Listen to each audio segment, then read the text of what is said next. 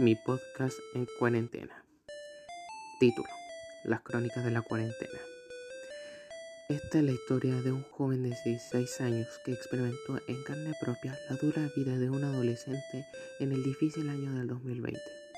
Este joven se llamaba Juan, que junto con su mamá María, su papá Sergio y su hermana mayor Carla, se tiene que adaptar a las diferentes complicaciones que les puso este difícil año a ellos y al resto de su familia.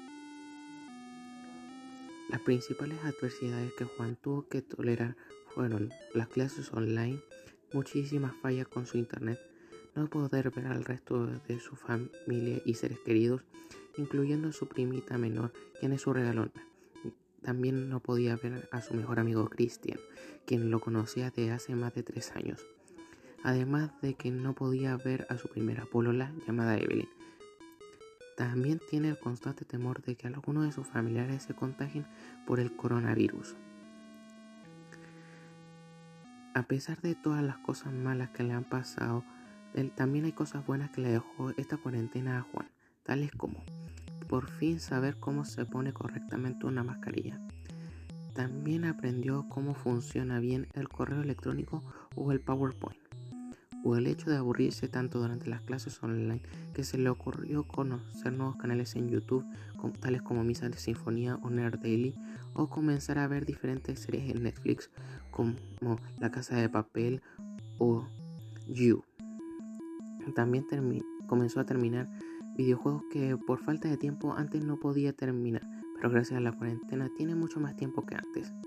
También comenzó a leer mucho más los libros que más está leyendo en estos días son los libros de Stephen Hawking, que estimula su emoción por la ciencia, y los libros de Stephen King, porque a él le encanta el terror. Y actualmente está leyendo dos libros, que son el cuarto libro de Harry Potter y el Cáliz de Fuego, y el libro del sustituto. A pesar de las cosas buenas que le han pasado, Juan siempre vive con la constante preocupación de que su padre pierde su trabajo debido a que él es el principal sostén de la familia y además de que no tiene muy buena situación económica. También tiene el temor de que sus tíos, quienes los consideran como padres y a, ellos lo consideran a él como su hijo, eh, se vean afectados por esto debido a que a él los quiere mucho ya que además ellos ya son mayores de edad y tienen enfermedades de base.